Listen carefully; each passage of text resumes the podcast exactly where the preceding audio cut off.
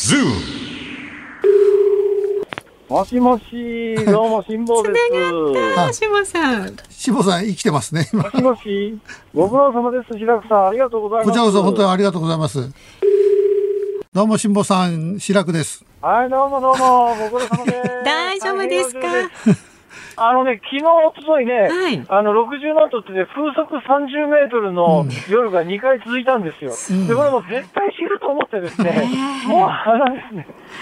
神々に祈ったらですね、なんとか、あの、生き延びた感じですね。うん。この波に巻き込まれたら、この船でもね、360度回転するなと思って、うん。360度回転したら、どうなるんだろうとかね。辛坊さん、360度回転するってことは元に戻るんだからいいでしょう、別に。そうだ。ねいやいやいやいや、あのね、360度回転した後沈むんですよ、ヨットって。そんなことどうでもいいじゃないですか。なんてこと言うんですか。もしもえ。ーあ、もしも。し、白くです。どうも。ああ、ご苦労様です。大荒れですよ、大荒れ。え大荒れ？何日間かすごい嵐の中走ってます。え、今はどうですか、今は？今ですか？ええ今ちょっと落ち着いてきた感じですかね。じゃあ、そんな状況。だけどこの3日間ぐらい大荒れだったんで、はいかなり速度が出たので、うん。えー明日、明後日ぐらいを経過すると、いつ頃着くかだいぶはっきり言えるようになると思います。今日はまだ早いですけど、うん。はい明後日ぐらいにはもう大体このぐらいにつけるかなみたいな話がそろそろできるかなと。こんなお感じです。いいじゃあ、ゴール見えてきたんだ、それじゃあ。ねえーでもまあ、あともうはい一山二山ありそうだね、でも。ん。いやいやいやいや、な、な、もう勘弁してほしいわ、も もしもしう。。もしもし。あ、もしもし、辛坊さん、白くです。いやー、ご苦労様です。辛坊さんも、えーゴールが見えてきましたね。ここへ来てね、あのー今までやっぱりね、いや、本当は24時間待ちしてなきゃいけないとか言いながら、そんなことできないわけで、寝てたり本読んでたりいろいろするじゃないですか。はでも、あと1週間ぐらいだと思うとですね、一日中海見てますね。あこんなに海見る時間が長かったのは後悔してて初めてですね。じゃあ、辛坊さん、あの、もし日本に到着して、またもう一往復アメリカ行かないでくださいよ。もうちょっと海が見たいからあのねって。、あの、いや、冗談じゃなくてね、あの、将来的にね、もう一回ぐらい太平洋横断行ってみたいなっていう気持ちはないこともないですね、これ。本今日ですね、新しい船見つけちゃったんですよ。あら、今度の船はね、ええ木造、木造艇なんですよ、多分。え、それだって船また買って、そうそうそう。何かお考えなんですか？またどっか行こうってんですか？ふ船買うって次こと。、え、え、え、え、新しい船買って、そうそうそうそう。ま、ま、何まさか、えーね、日本のそばをこう、ぷよぷよぷよ浮かんでるだけじゃもう、え満足できないでしょ？だって普通に考えたら。いやいやいやいやいや、これからはね、これから私ね、大阪湾を極めようと思って。大阪湾は極め、いや、またどっか行くつもりで言うんだ、これは。怪しいなあ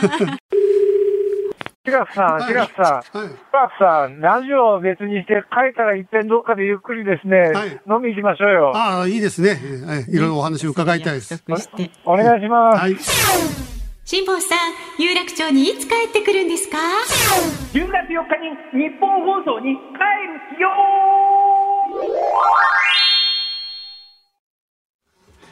9月27日月曜日時刻は午後3時半を回りました。FM93 AM1242 ニッポン放送をラジオでお聞きの皆さん、こんにちは。立川志らくです。パソコン、スマートフォンを使ってラジコでお聞きの皆さん、そしてポッドキャストでお聞きの皆さん、こんにちは。ニッポン放送の増山さやかです。辛坊治郎ズームそこまで言うか。この番組は辛坊さんが有楽町のニッポン放送のスタジオに復帰する来週10月4日まで日替わり助っ人パーソナリティが今一番気になる話題を忖度なく語るニュース解説番組です。毎週月曜日は立川志らくさんです。よろしくお願いいたしよろしくお願いしますます。えー今日がもう最後でございます最ね。後ですよ。3月29日だからもう通算27週連続。27週連続ですよ。解禁賞ですよ。いやいやいや、あの、他に皆勤賞の人はいないので、えーあの、我ながらすごいなとは思って、でも中にはね、暇なんだろうっていうやつがいるんで、暇ではないのですよ。暇ではないですよね。昼帯が終わってから声飛んでくるのでございます。そうですえーで、今日なんかね、昼帯と、えーこのラジオの間結構時間が空くんですよ。だから私は、えーこの有楽町界隈で昼食を食べて、それから、えーちょっとした談話室みたいな高級喫茶店に行って、えー1100円ぐらいの、えーアイスコーヒーかなんか飲んじゃったりして、えーそれでこう来るんだけども、今日何喋ろうかなって考えて、えー今日なんか最終回だから、そそのルーティンを守りたいじゃないですか。はいはいね、えーもう、また、毎週毎週有楽町に来ることはもうないわけですから、えーだからそのルーティンのつもりがもう、えー事務所の方が無理やり仕事入れちゃって、今日落語の収録があったりしてね、もうテレビで落語喋ってきちゃったりして、めちゃくちゃくたびれて、で、もう、あの、ギリギリ声こう飛び込んできた、そういうう 状況なんですけどね。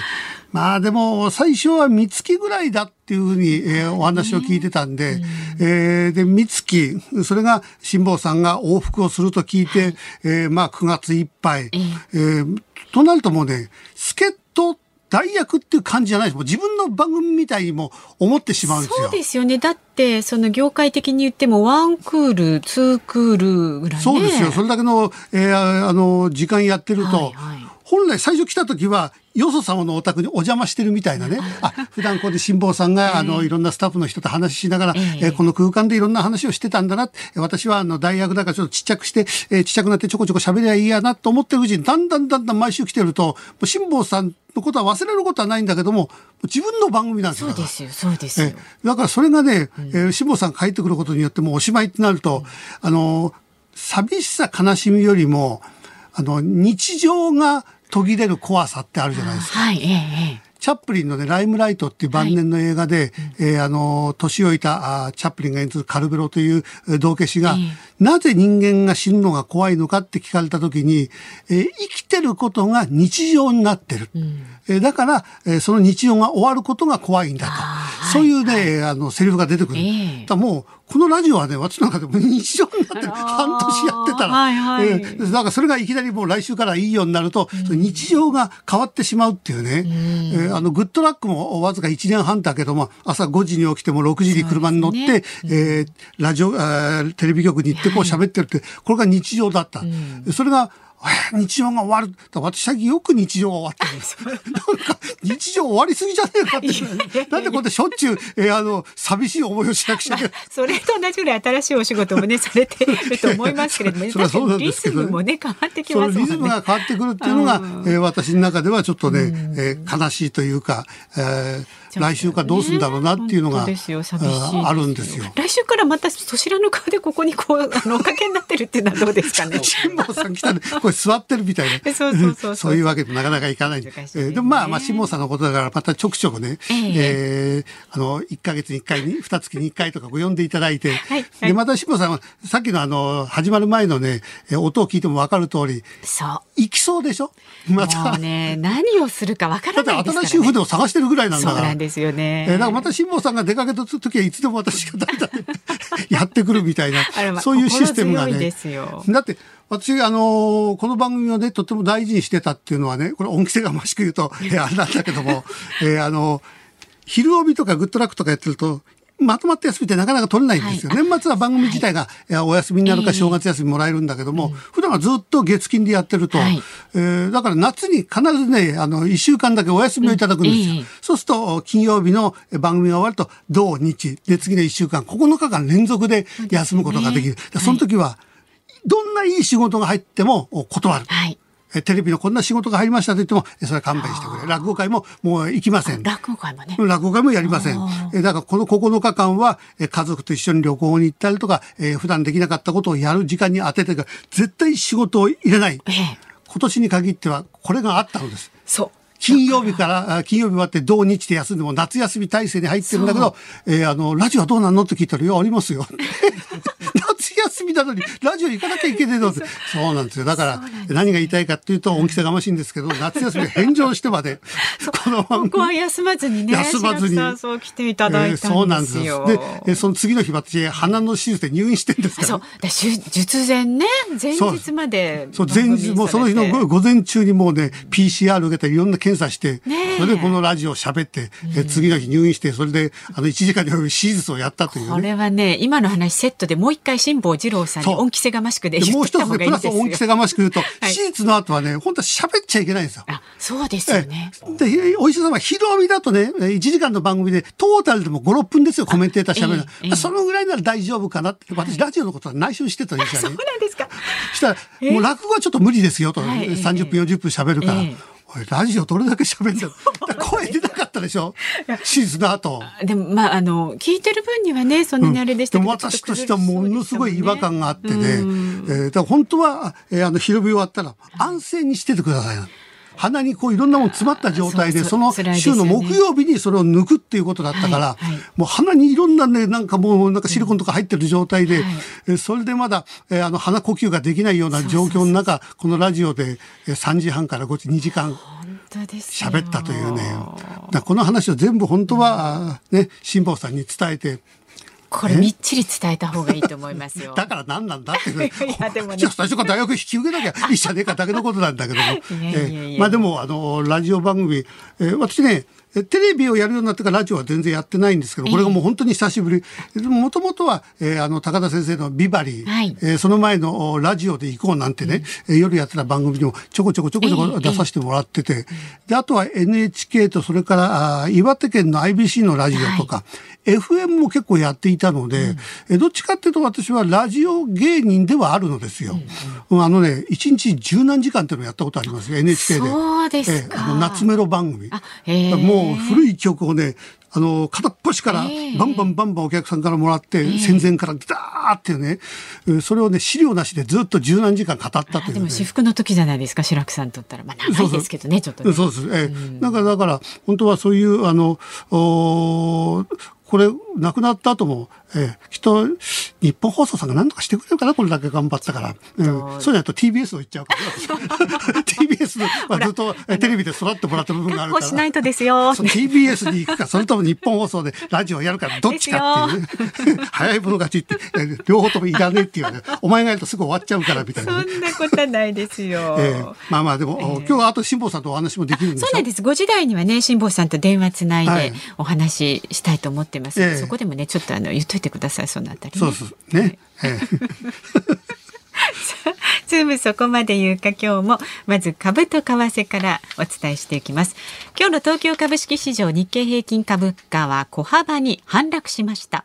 先週の金曜日に比べまして8円75銭安い3万240円6銭でした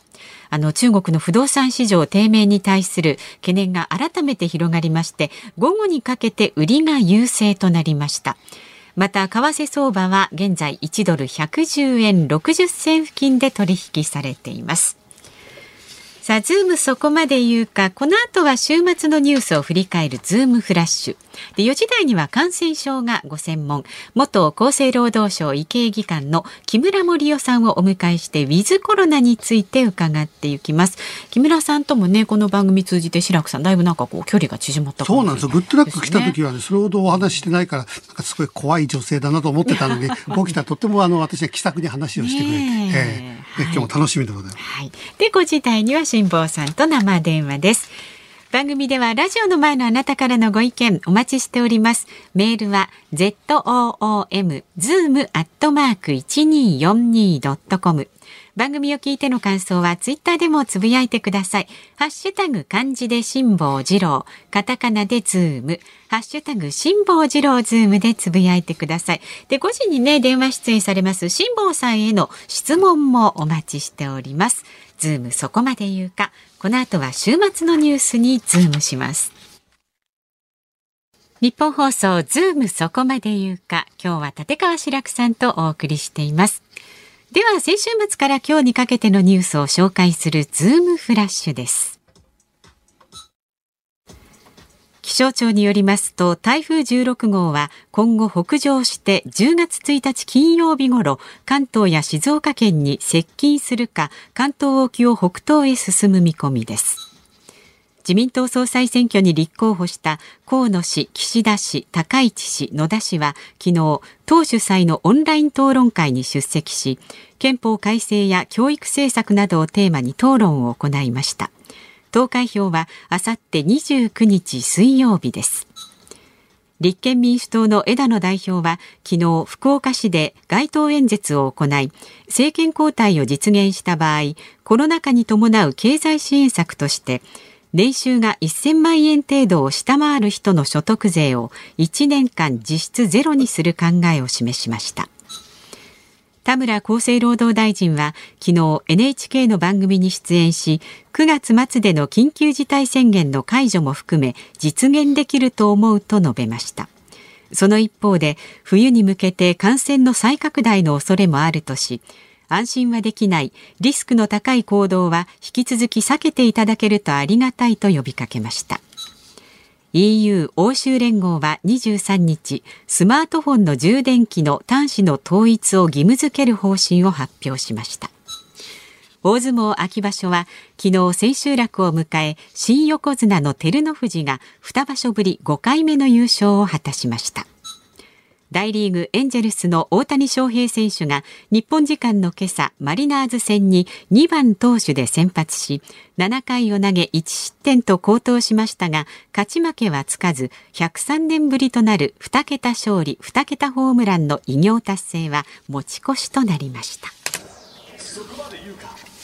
まず心配なのはあの台風16号ですね。そうですね。で最近はね、あの台風よりもむしろあの前線のあの雨の被害が大きくて、はいはい、雨が怖いっていうそういう印象が強いじゃないですか。はい、だからもう中にはなんだ台風かみたいなね、ちょっと油断してしまうみたいな。だから気象庁の方はものすごくあの、えー、ちょっと悪い言葉使うと大げさに言いますよね。ええー、そのぐらい、えー、あの、でも大げさにこれ言った方がいいんですよ。そうですね。えー、で今回の場合は、あの、進路が、えー、2019年の時のに似てると。で、2019年の時のあの台風の被害って、あの、東京だと多摩川が撤回したりとかね。はいそれからあと、え新幹線のあの、車庫でもって何台もの新幹線が水没してた。ね、あの映像を見ると、ね、あ、こんな、えー、悲惨なことがあったんだと思い出すと思う。はい、あれとなんか進路がとっても似てるっていうね、えー、だからちょっと怖いといえば怖い。でまた私、この金曜日、この間もそうなの、この間の台風が来た時に、えー、あの、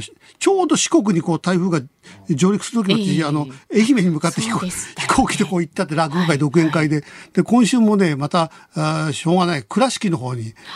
もう金曜日に行かないといけないんですよ。ちょっとこれ台風の進み具合とか進路によってはね、えー、心配です、ね、で、本当は木曜日なら、前乗りなら安心なんだけど、えー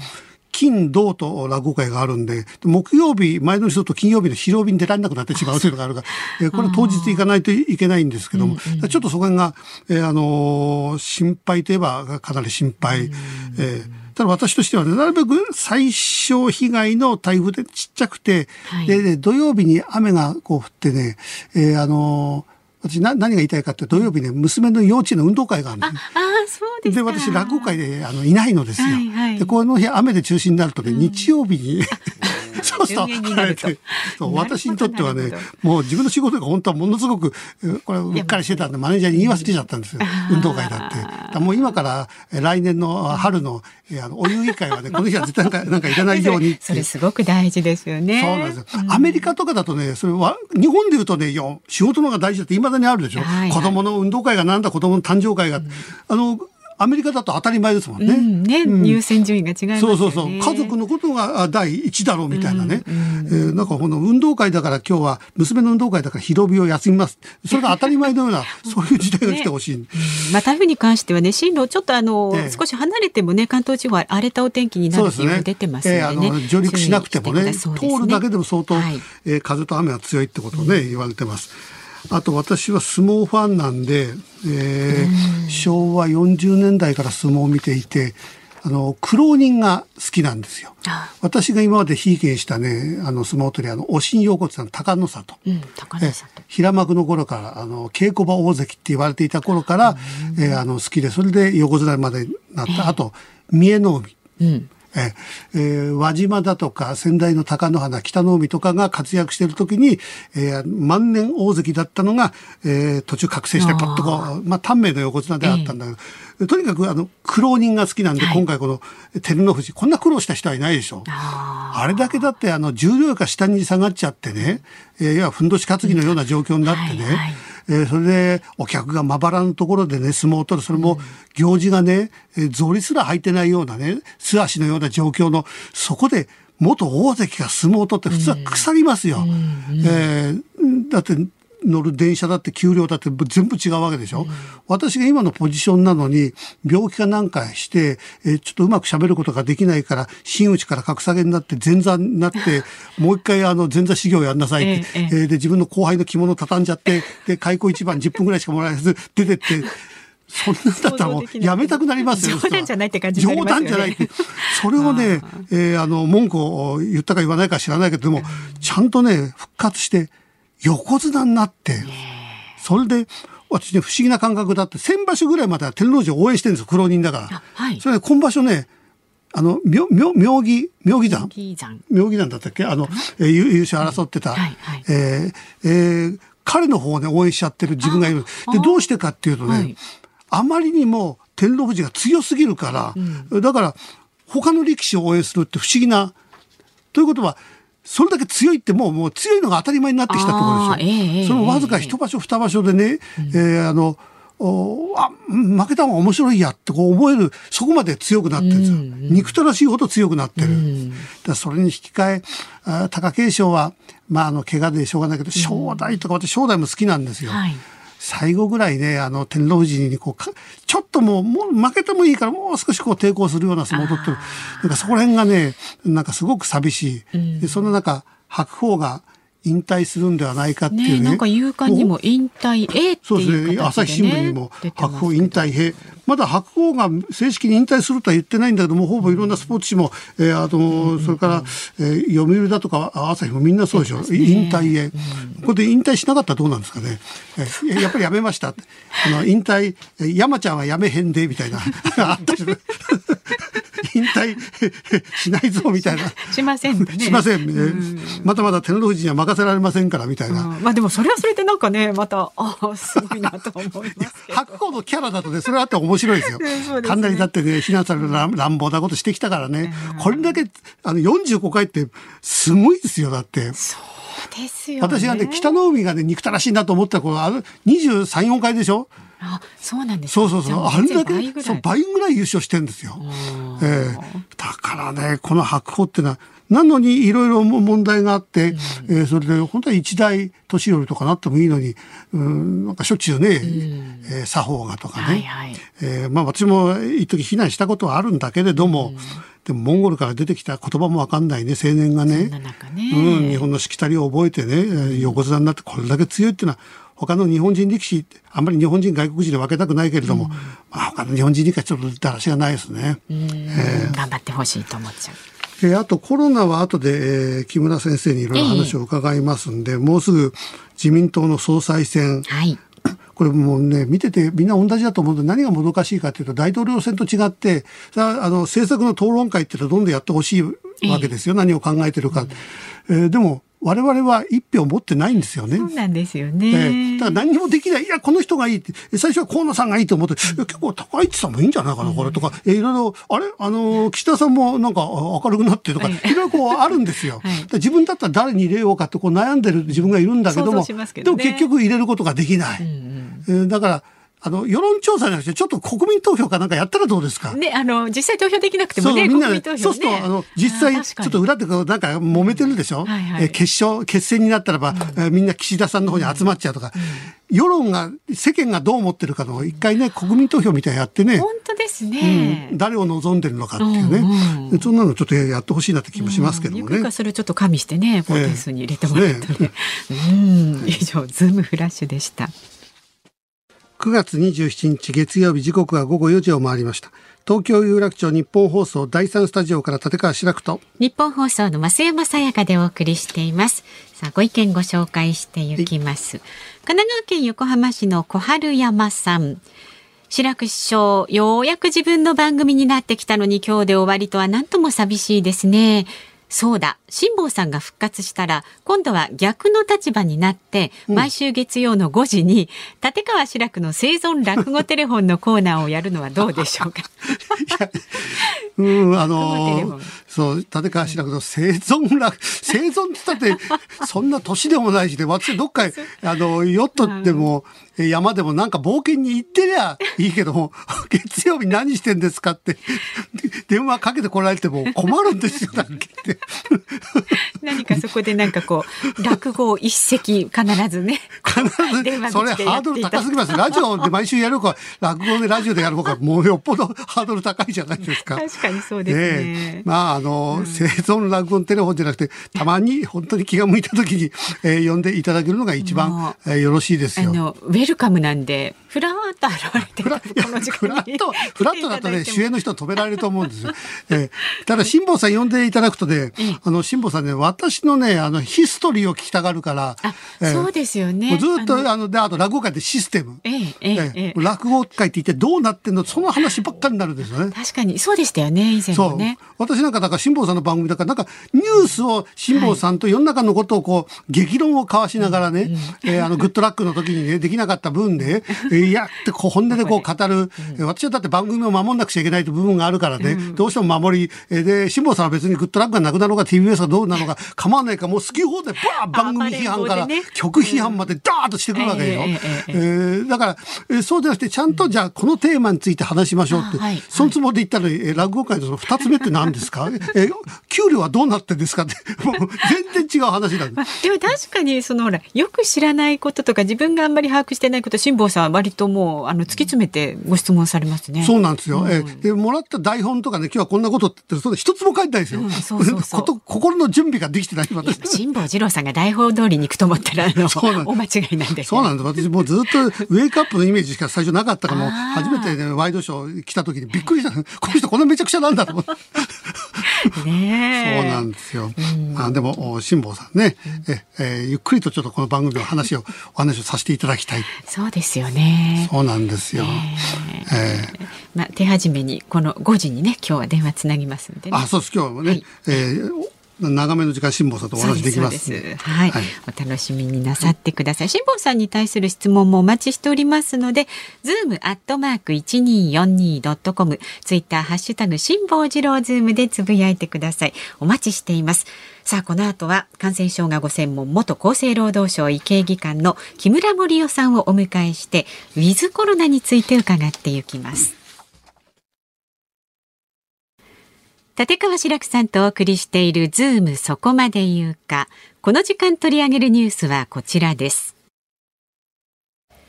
緊急事態宣言後の緩和について、1都3県の知事が国に要望。今月30日が期限の緊急事態宣言について対象となっている東京、埼玉、千葉、神奈川の1都3県の知事は昨日連名で宣言が解除された場合飲食店への時短要請や酒類の提供禁止などの措置をどう緩和するのか具体的な内容を基本的対処方針に明記するよう政府に要望しました。要望を取りまとめた埼玉県の大野知事は緊急事態宣言について外すべきとした上で一定の制限は必要との考えを示しました。さあ専門家をお迎えしています。感染症がご専門元厚生労働省医系技官の木村盛夫さんです。よろしくお願いします。よろしくお願いします。風の噂で聞いたんですけども、はあ、木村さんのあの YouTube が なんかコロナの話をすると削除されてしまって今料理番組になっちゃってるそうなんですよ。困っちゃって大したこと言ってないんですけどね。なんもう多分なんか今ああいうのってどうも聞いたら、はい、そのターゲットにしたところにえー、一人だと潰せないので、はい。まあ、お金を払って何人もこうクレームつけてなんかやるみたいなことをされてるんではないんですかっていうことを言われて、まあそれで非常にあのこの間出たあの正義の味方のスタッフも非常に心配してくれて、本当おかしい。それだったらうちで流しましょうかとかなんとか言って。うんだってあの、まあ、かなり刺激的というか、私なんかはずっとワイドショーをやっていて、えー、いわゆるあのコロナのにこうなりかかってるところへ、えー、木村さんが来て、ね、いや、こうこうこう、はい、あ、なるほど、そうなんだっていうね、うん、えー、あの考え方、だから少しこう考え方を変えるきっかけにもなった。でもそれはそんなにあの放送で言っちゃいけないようなことではないですよね。うん、そうですね。基本私が話しているのは、必ず私、あの、私が放送で話すことっていうのは、うん、えー、一緒にやってる研究者がすべて、えー、えーと論文チェックをしてやっているので、はい、まあ後で例えば検証されたとしても決してその時点の時に、えー、エビデンスがないことは言わないようにという、うん、あの極めてあの気を使って発言しているので、まあだからそういう意味においては、ちょっとなんか、なんで？みたいな感じなんですけど。あのーまあコロナの陽性者の数がこう減ってきてるじゃないですか。えー、で、あの、巷では、さっきも流れたんですけど、田村労働大臣は、なんだかわけがわかんないけど減ってしまったということは、なんだかわけが分からず増えてしまう可能性があるからって、非常になんだかわけのわかんないことをおっしゃってる。これ、本当になんだか分からず減ってるんですか、これ？まあ、あのー、なんで減ってるのかって言われたら、ええ、まあ、おそらく季節性があるからであって、はい、それで、まあ、季節性があるということと再感染があるということから考えると、うん、まあ、従来型のコロナウイルスあの風邪コロナウイルスに近くなってきたという話ではないかと思います。だって去年も一回こう減って、それから GoTo キャンペーン云々で、またガーッとこう増えていった。それは GoTo キャンペーンがぶつかったかなんか GoTo、GoTo キャンペーンのね、性のような、えー、錯覚をね、我々は持ったんだけども、今回はやっぱり同じようにこう下がってきた。はい、でも数の、あのー評価って私すごい怖いと思うのが、減った減ったっていうと、でも前300になった時みんな驚いてなかったかと。うん、あのね、だって一桁になったことがあって、うわ、300になっちゃって、うわ、500だって驚いてたのに、我々5000見たらば、もう300、おもう終わったなっていう、数の怖さですよね、これ。そうですね。ただ、現在のその感染者数っていうのはもちろんデルタ株という、新しい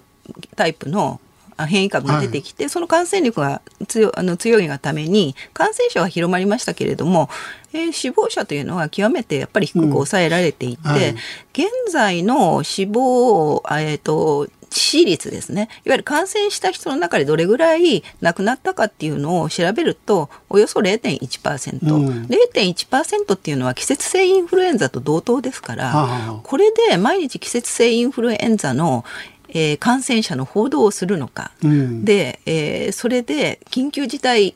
速報みたいに毎日毎日流れてますけれども、うん、あれをやることが意味があるのかっていうのは甚だ疑問です。それともう一つ、うん、えっ、ー、と、緊急事態宣言っていうのが、まあ、あの、意味があったのかないのかってよく言われるんですけれども、はい一番最初の緊急事態宣言が出される前に人の流れは減りました。はい、それはおそらくメディアがコロナ怖い怖いって騒いだことによって、人はやっぱり自粛したんですね。ところが第2回目の緊急事態宣言においては人の流れは減りませんでした。はい、しかしながら感染は減りました。これは何を意味するかというと、もう感染症の原則としてですね山を描くわけで、はい、山を描くということはある程度感染が広がる。あるいはワクチンで免疫を獲得する、うん、この人たちが一定程度増えない限りは収まらないということです。うん、で例えば今一番私が、えー、注目しているのはニュージーランドであったり、はいはい、それからあのー、韓国であったりですね。非常に強い感染抑圧政策っていうのを敷いてきたんですけれどもここというのはおそらく永久にその感染抑制を続けることはできませんから、うん、だんだん感染者が増えてきている。で、感染症の原則としては、とにかくピークを迎えない限りは収束しないわけですから、いずれはピークを迎える。うん、それが今までのようにずっと、あの、他の国のようにですね、新型コロナウイルスにさらされてこなかった分、やはりそのダメージというのは結構大きいんじゃないかというふうに私は思ってます。うんあのワクチンもかなり進んできて、それから他の国だともうみんなマスクを外しているところが多いじゃないですか。日本人はやっぱりそこは真面目で昔からマスクする習慣がある。ということは、まだマスクをこうしてれば、えー、他の国よりかもっともっとあの大丈夫になっていくってことですよね、これは。私は、うん、あのマスクに関しては非常にあの有益な、はい結果が出ましてこれは大規模なアメリカが中心となってバングラデシュではいマスクの予防効果について検証したんですね、はい人を使って。でマスクの予防効果というのは一定程度あるだろうということが分かってきました。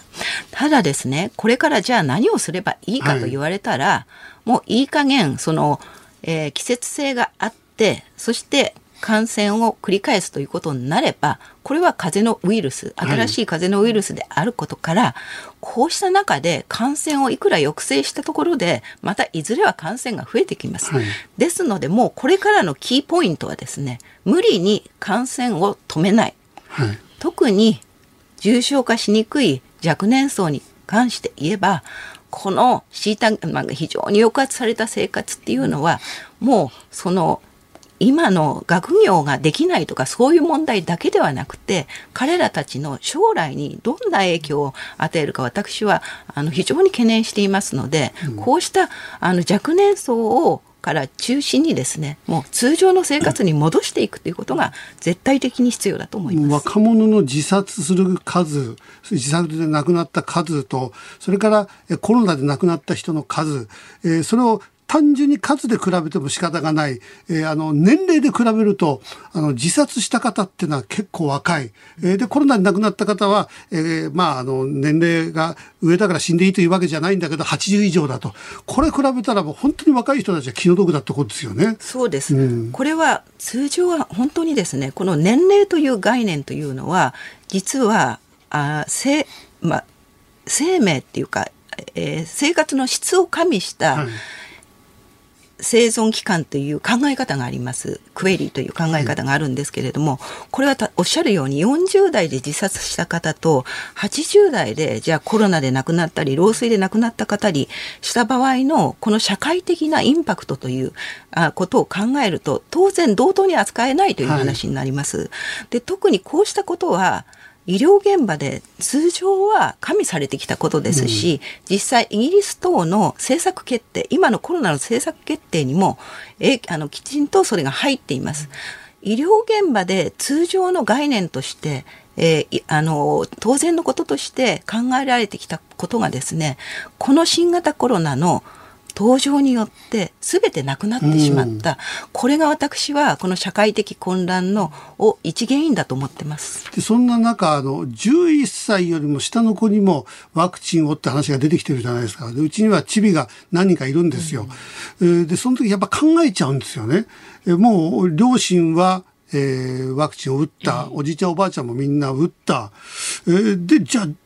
な8つ9つの子にね果たして打っていいのかいや別に打つんないんだから。打ったとしても重症化しないんだから、えー注射をこれワクチンでこれはどうなんですか？今そっちに動こうとしてる。あの感染者数が一番多いというのは20代です。はい。確かにあの若い世代の方が活発に動きますので、感染はするんですけれども、彼らたちは重症化リスクというのはほとんどないです。で、今なぜ若者たちにワクチンをって言ってるかというと、若者たちが感染して人に移すからというような、えー概念なんですけれども、まあ、あの非常に日本はですねワクチン接種に関してよくやってきて、はい。で65歳以上の非常に重症化しやすい高齢者というのはもう2回目のワクチン接種も多くの方がされてそれから40代50代も進んでいるということを考えるともの若い世代特に11歳以下の子どもたちのメリットデメリットを考えた時に自分が感染して広めたとしてももう移す方が重症化リスクが減っているという状況になっていますのでこれは慎重に考えるべきだと思います。うん、私は打たせたくないとは思ってるんですけども、うん、中にはいや打たないとダメなんだみたいなね、うん。ややがて学校なんかでもどんどん打つのがそうするといじめにもつながってくるでしょ。打たないあそこんちの子は打たないんだって、今もうすぐうんネット社会だからバレちゃうし、だだからこれ別に11歳以下の方がいいんじゃないかなとか思ったりする。それと一方あのワクチンパスポートっていうのをはい。今、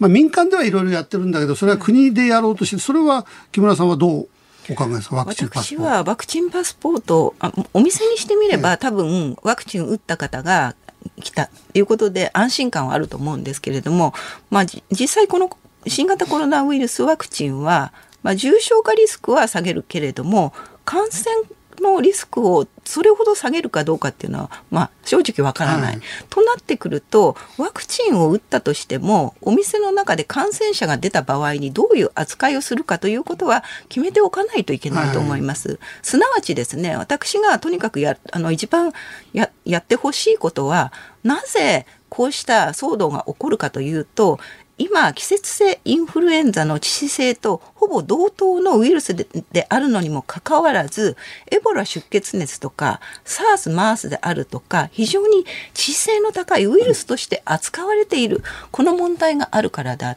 てたとえワクチンパスポートを持ったとしてもあの感染が広がるんだということちゃんと認識をしておかないとそれはいろんなまた社会的問題を生むのではないかと思います。これメディアの責任も結構ありますね。最近あの、えー、どこそこでクラスターが起きましたってこう大々的にやる、はい、だけどほとんどの方々が、えー、ご高齢にもかかわらず軽症で済んでる、はい、なのにクラスターっていう言葉が強いから、えー、みんなワクチンを打ってたのに、えー、クラスター、えー、発生した、うん、うわ怖いってみんなが思う。だからそこら辺も、もしワクチンパスポートがあったとしてもお店に入って広がると、そこをやっぱり重点的に、ほらほら、で、若い方が亡くなったりすると、ほら、コロナはこんなに怖いんだよ。恐怖をだから無駄に煽ってるって部分ものすごいありますね。そうですね。もうとにかく、もうとにかくこれからやらなければならないことは、無理に感染を止めない。うん、そしてもうあのこんなことにですね抗体カクテル等もあの治療法が出てきているわけですから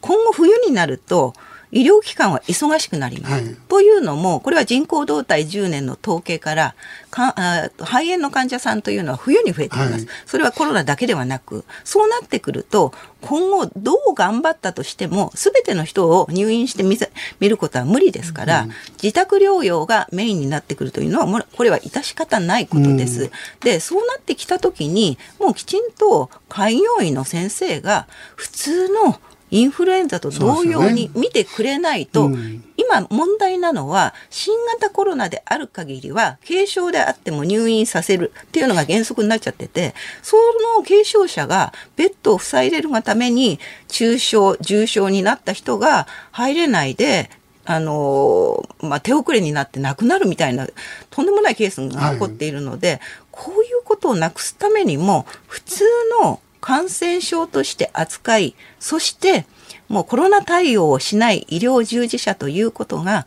あってはならない。うん、普通の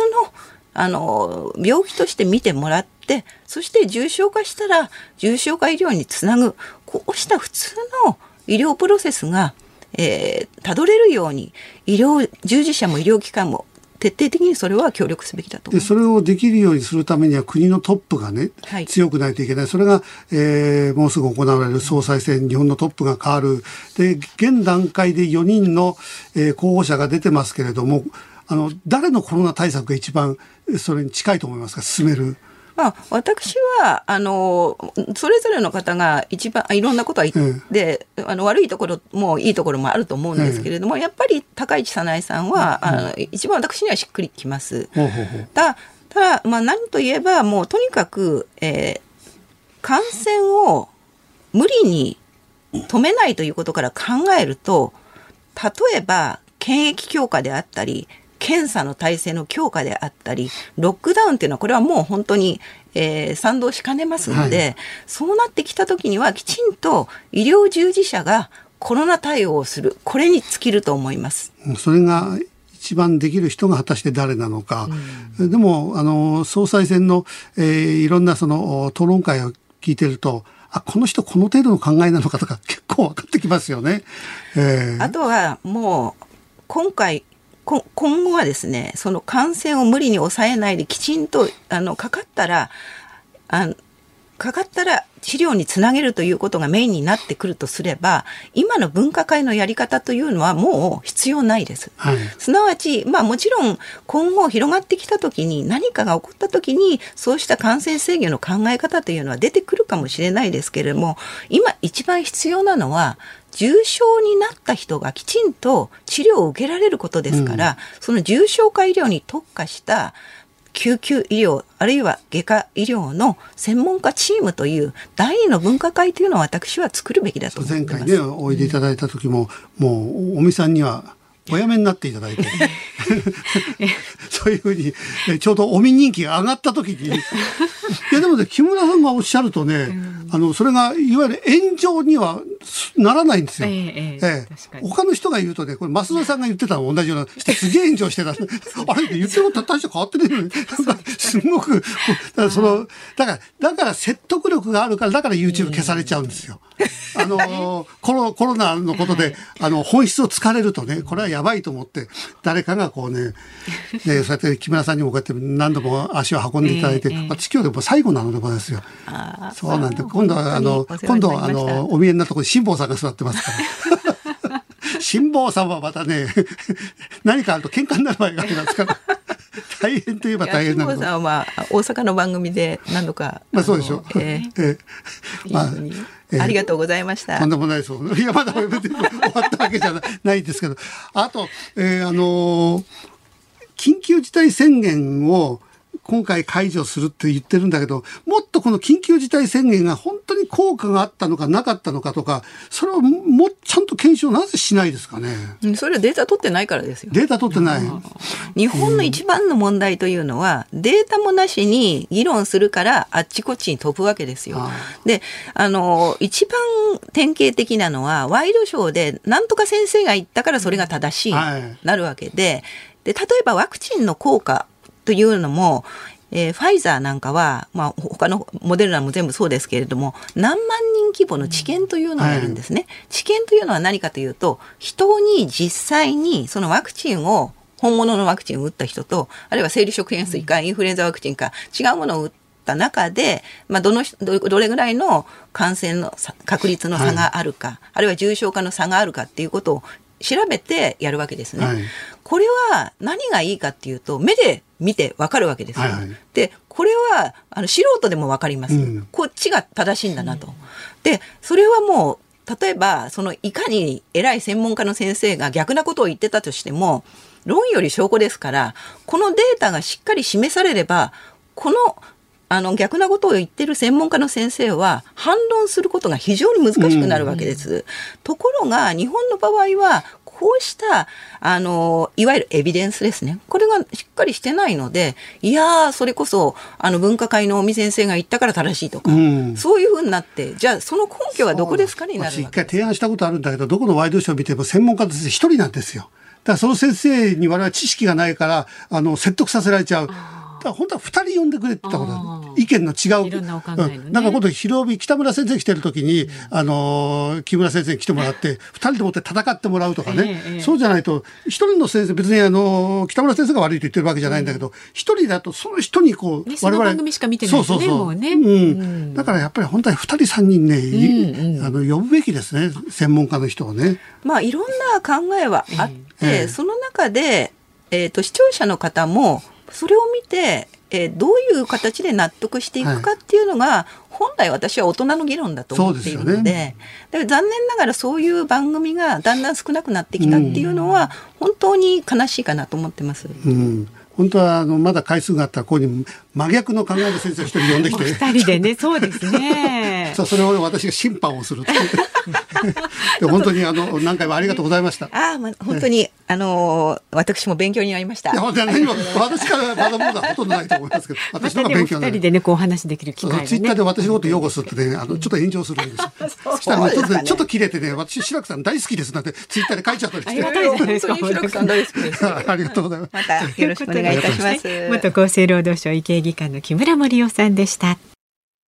9月27日月曜日時刻は午後5時を回りました立川志らくです日本放送の増山さやかですさあこの時間は生存日記5時の辛抱ですをお送りします 来週からねこのスタジオに帰ってくる辛抱さんに生電話をしますかかるかなってかかりますよね。こ れかかんなかったら 困ります困りますよね。すっぽかしですよね。えー、通じなかったらね。まあでもヒヤヒヤドキドキしながらね太平洋上とつなぐそうなんですよ。もうね結構こっちだって緊張しますもんね。つながんなかった時はどうだったの？あもしもしどうも辛坊さん白くです。いやご苦労様です。本当に半年間ありがとうございました。あの辛坊さん無事ゴールしましたが私も、えー、ズームの方無事ゴールできそうでございますいやいやいやいやいやまたあのお願いします。またお願いします。いやたまに呼んでいただければ結構でございます。またあの ヨット乗っかってどっか行っちゃうってことは、えー、まあ、あの、1、2年は 我慢していただいて。あのですね、どうやら、どうやらですね、うん、あの、太平洋横断に使ったヨットが売れたようでですね、はい、それで次にもうちょっとあのサイズの小さいヨットで、のんびり大阪湾あたりを巡回しようかと。本当に大阪湾あたりならばいいですけども、えー、もう一回遠くへ行きたいっていう気持ちにはならないですか？大丈夫ですかいや、そう、それがですね、やっぱりちょっと家でじっとしててもですね、家に居場所がないのかもしれないですけどね、今、あの、今日どこにいるかというと、今、和歌山のですね、キャンプ場にいるんですよ。あら、キャンプ場。えーはい、和歌山のキャンプ場でソロキャンプでですね、今ちょうど晩ご飯作ってたところなんですけど。ソロキャンプ？一人で？はい。ご飯がすごく美味しく炊けてですね、これにあの、レトルトカレーをかけて食べると、これ太平洋横断中と変わんないんですよね。ですよね、やってること。何なんですか、本当になんかもう、冒険家になってますね、最近。いやいやいやいや、えー、それがね、それがね、本当に冒険家だなと思ったのはね、うん、テントも、子供がちっちゃい時よくキャンプに行ったんですよ、はい、で子供がちっちゃい時よくキャンプに行ったんですが、子供も大きくなると、キャンプなんか誰も付き合ってくれないじゃないですか、うん、でしょうがないから、20年ぐらいキャンプ行ってなかったんで、はいはい、あのテント引っ張り出したんですけど、20年前なんですよ、で記憶が曖昧で、このテント使えたかなと思って、そのまんま車に積んで持ってきて、ええ、あのこのラジオのオンエア始まる前に、3時間格闘してたんですけど、え、あのしまってあったわけが分かってですね、うん、グラスファイバーのポールが途中で折れててですね、これ、テント立てられないと今晩本当に野宿になっちゃうんで、ええ、じゃどうするんですか？焦ってですね、え、でもいろいろ工夫をして、なんとかテント立ってる状態ですから、まあ、今晩はなんとかなりそうですけど。なんかちょっと、もう足りないんですね。足りないんですよ。サバイバル不足になっちゃってるじゃないですか、今も。う日常生活だともう、あの、ね、刺激がなさすぎて。いやいやいやいや。やっぱりね、これからやっぱ東京生活が週の半分東京生活でしょ、うん、これなんかやっぱ怖いですよ。もう人がたくさんいるところに入ってくるんですよね。人がたくさんいると何が起きるか分かんないじゃないですか。うん、今なんかこうやって大声で喋ってたって半径50メートル、この季節のキャンプ場なんか誰もいませんからね。一人きりなんだ。もうほぼ一人きりですね、これ。辛坊さん、どうですか、体調の方は。えー、体調ですか、うん、体調やっぱりね、筋力が落ちてるんで、筋力が落ちてると、やっぱどうしても関節が痛むんですね、あちこち痛いんですけど、えーでもまあまあ、ほぼほぼあの筋力も関節もなんとか戻りましたんで、それは大丈夫なんですけど、都会生活がちょっと無理かもしれないですね。社会生活が無理？はい。ちょっと何言ってるんですか？だってこれからもう、え月曜から木曜まで毎日ラジオは喋んなくちゃいけない。立派な社会生活しなきゃいけないんですから。母じゃなくて。ですね、それね。困りましたね。え世の中のことをこれから叩き切んなくちゃいけない。もうだって、来週からだって総裁がこう決まったら。そうですよ、そうですよ。総理大臣が決まるんですよ、だって。総裁。総裁。いやいや、シャレが全然面白くないんだけど、そう、シャレになってないんだけど、総裁って、総会ってことですか、それ。すごい拾いませんでした。すみません。ごめんなさい、何してね、何して、あの3時間格闘してね、テントがやっと立ったんですよ、それでね、すっごく嬉しくてですね、あの近所こう歩いてたら、発泡酒自販機で売ってましてね、それをしこたま今飲んでですね、酔っ払ってる。んです。あのね、柴田さん、これ仕事ですからね、これ。いやいやいや、あのヨットに乗ってる時だったらね、ヨットに乗ってる時だったら許しますよ。ええ、ヨット乗ってる時ならお酒ちょっとぐらい飲んでてまあいいかなと思うけどこれ今日だって番組出るって決まってんのに 酒しこたま飲んで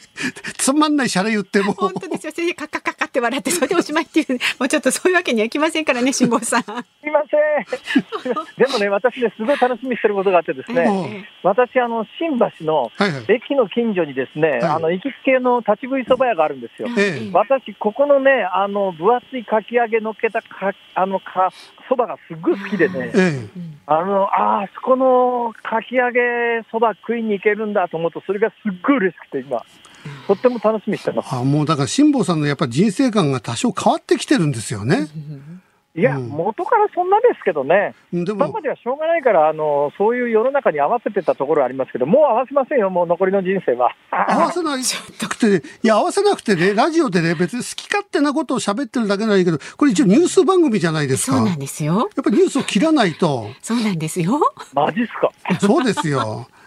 だって、まず、その総理大臣のことも、コロナのことも、ええ、いろんなことがこれからまだまだ起きますからね。ああ、いや、大変ですね。私もね、コロナがこんなことになってるとは夢にも思わなかったそれで、うん、そのねあの、今までに新聞を読んでなかった期間を埋めるために、早めに日本放送に来てしばらくはね、そのほら、新聞を集中して読むっておっしゃってたんですけど、姿見えませんけれどもね。新聞とか読んであのね、うん、これね、気力がなくなってですね。あった。で、和歌山来ちゃいました。えー、新聞読まずに和歌山来て、そのキャンプやってるの真面目な話、重要なのは、この私が来たキャンプ場っていうのは、はい、私、実は読売テレビに入社して1980年に最初に来てるんですよ。その時には、ここのキャンプ場に来るまでに大阪市内から8時間かかったんですよ。えー、ところがね、今3時間で来るんです。なんでかっていうと、この30年、40年の間に、すっごい道路が整備されたんですよ、和歌山の南部って。これなんでかっていうとね、地元の人たちはその道のことをね、二階道路って言ってるんですよ。うん、ここ二階さんの、二階幹事長の地元なんですよ。あ、二階さんが作ったんだ。幹事長が、うん、作ったっていう道路が、至る所に縦横に走っててですね、うん、30年前、40年前に8時間かかった工程が今3時間なんですよ。だからやっぱり自民党政治家がやっぱり地方において何をしてるかっていうことがね、まあ、いい、悪いは別別に置いといて、ですね、えー、世の中の縮図みたいなところがこの和歌山はあるんで、特に、まあ、二階さんの地元なんでね、この今来てるところが、うん、すごいそういうそういう目線で見ると面白いんですよ、ここ。そういう情報はね、やっぱり面白いです。さすが辛坊さんですよ。うん、えー、だからあの日本にはそういった自民党のお世話になってるね、えー、町だとかがたくさんこうあるわけですよね。そういうことですね。うん。結局自民党が好き放題しても政権が変わらないとか、えー、そういうことでしょ。都市都市住民ってやっぱりね、日本は置いてきぼりになってるっていうのがね、地方に行けば行くほどよくわかりますね。うん、ああ、なるほどね。だから辛坊さん、そこら辺のことをまた、あの、辛坊さんの目線でいろいろ喋っていただくわけですから、今、辛坊さん、うん、世の中で何が一番、今一番、いやいやいや、いやいやいや、じゃない。辛坊さん、酔っ払って喋ってみて、辛坊さん、今、辛坊さんがこの社会のこの時事ネタで一番興味があるのは何ですか？今、時事ネタで一番興味があるのですか、はい、やっぱりですね、あの日本の賃金があまりにも安くなりすぎてるんで、はあこれやっぱりね、若者の賃金上げてやらないと、なんか上げる方法を考えないと、うん、このままだと日本はどんどん、あの、20年、30年ぐらい前って、あの、ジャパンアズナンバーワンで日本は世界一だとみんな思ってたじゃないですか。うん今、あの大卒平均賃金でも、アジアの中でもトップじゃないですからね、もうすでに。はい、だからこの状況、なんとかしないとまずいですよ、これ。下さん、そのあの言葉をみんな取って、あ、この人政治家になるんだって。みんなそう思うわけで、じゃあ自分が出てなんとか変えてやるんだっていう。いやいや、それがね、なかなかね、一人で変えられるような国じゃないですね、この国は。だから橋本さんと組んで出るんですよ、そしたら。じゃあ、志らくさん、ええ、一緒に立ちましょう。いや、私は、私は立たない。私は、あの、政治に対してそこまで、あの、興味も威力も、あの、気力もないので。いやいや、僕はね、やっぱり最近見てる中で、志らくさんが一番向いてますよ。向いてないです。私は落語というね、えー、あの、おもちゃがございますんで、えー、もしもさんが、そのキャンプに行ったり、海に、あの、太平洋に行ったりするのと同じぐらい、えー、落語に、あの、冒険のあれを、可能性を秘めてるので。いや、やっぱり、やっぱり落語は芸術ですからね。まあ、そういう意味では志らくさん芸術家だからな。だからね、うん我々、私もそうだし、橋本徹もそうなんだけど、うん、要するに、なんかその志らくさんにとっての落語みたいな芯になるものがないんですよ。だから漂流してんですね。それはね、もしかしたら、うん、辛坊さんほど頭が良くてね、いろんなものを知ってる方が、その芯がないとは思えないんだけども、それがあの、全然違うその冒険っていうところに、えー、行ったんでしょうね、きっとね。だからね、僕はね、もう一遍人生があるんだったらね、次は絶対大工になりたいなと思ってるんですよ。大工？さん。ものを作る？ものを作る。だからね、そういうのに本当は憧れてたんだけども、うん、なんか結局そういうのになれずにこの年まで来ちゃって、今更大工になれないじゃないですか。うん、だからね、なんかその辺の、なんかこう、鬱屈した思いはずっとあるんだと思いますね。うん、辛坊さん、ところで、あの、それだけいろんな知識があって、ちゃんとした考えがあるのに、あの、いろんな番組に行くとめちゃくちゃやるのはなんでですか？もう、だってグッドラックの時だってあまりに面白かったからね、えー、出演者の私、それからプロデューサーとかスタッフは、もう一回辛坊さん呼ぼうよ。なんだったら辛坊さん週一のレギュラーにしようって話してるけども、TBS の上の方が絶対あいつ呼んじゃいけないって。どういうことなんです？かいや、私は、その TBS の上の方の人たちの気持ちもよくわかります。気持ちもサラリーマン生活も長いですから。うんあのね、リスナーの方からも質問ちょっとたくさんいただいてるんですが、はいはい。えっ、ー、とね、じゃあ浜松市の犬黒さんですね。辛坊さん、ヨットの旅の期間は、えー、髪や髭が伸びてワイルドな感じで意外と似合ってたと思うんですが、今後また伸ばす予定あるんですか？と。いや、それがね、ああそこまで伸びりゃ、まあそう言ってくださる方もいますけどね、うん、中途半端は本当に出しないんですよ。で、一遍剃っちゃうと、はい、そこまでだから2か月間誰にも会わないっていうような状況だったらそうなりますけども、それがなきゃいかないじゃないですか。そうするとね、やっぱり毎日剃らないとね、2、3日目って本当にみっともないですよ。大丈夫ですよ。私たちあの温かい目で見守りますから伸ばしていただいても。そうそう今日からまだ何日かあるからね。ね割と目立たないですけどね。それからですね、埼玉県越谷市のカレーノルーさん。辛坊さんはヨット横断の前と後で日本という国への見方は変わりましたか？変わらないですね、日本ってね、やっぱりなんだかんだ言いながら、まあ、あの多くの人がいろんな不満を抱えてるのはよくわかりますけれども、うん、でもやっぱり世界190何カ国見回したときに、うん、やっぱりよくできた国で、よくできた制度だなとは思いますよ。ただ、うん、今の状況がずっと続くと思わない方がいいいいいいだろうなとは思いますけどね。うん、もっともな話ですね。だからやっぱり辛坊さん、ちょっと振ると、まあ、パパパパパッと、だからやっぱり1000人になってないから、やっぱり期待できますね。いやいや、うん、今日はこのま、この後ね、今日周りね、川とか海とか山とかいっぱいあるんでね、ちょっとやっぱりあの、1000人目指して、授業に夜入ろうと思って。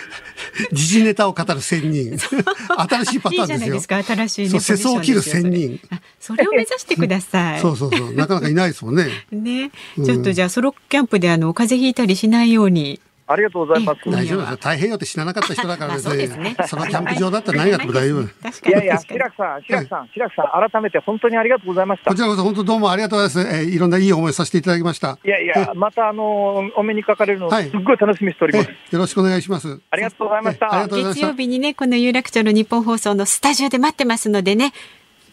あ多分行くと思います。多分行くと思います。多分ってと。ということで、えー、楽しい中をね、お邪魔いたしました。ありがとうございました、辛坊さん。ありがとうございました。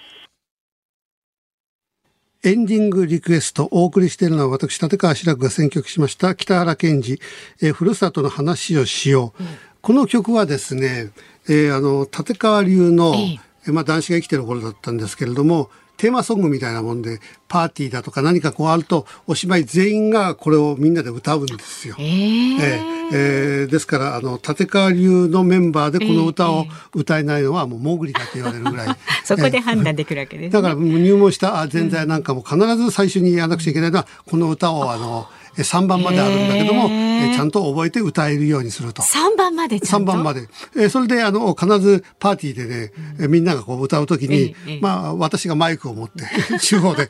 えー、朗々と歌うというのが、もうあの、毎年の、えー、あの、新年会やなんかのパターンではあるんですけどね。えー、田中男子がこの北原健二のことものすごく好きだったんですね。はい、若い二人とかそういうヒット曲がある、うん、えー、あの歌手なんでございますけどね。まあ、ご病気になって、カムバックした時もまだ、ちゃんと歌うことはできなかった。それで、お亡くなりになってしまいましたけど、えこの曲はもう永遠に、え歌う。えですからあ、私はこのラジオは最後でございますんで、はい、えふるさとの話をしよう。これをお届けさせていただきました。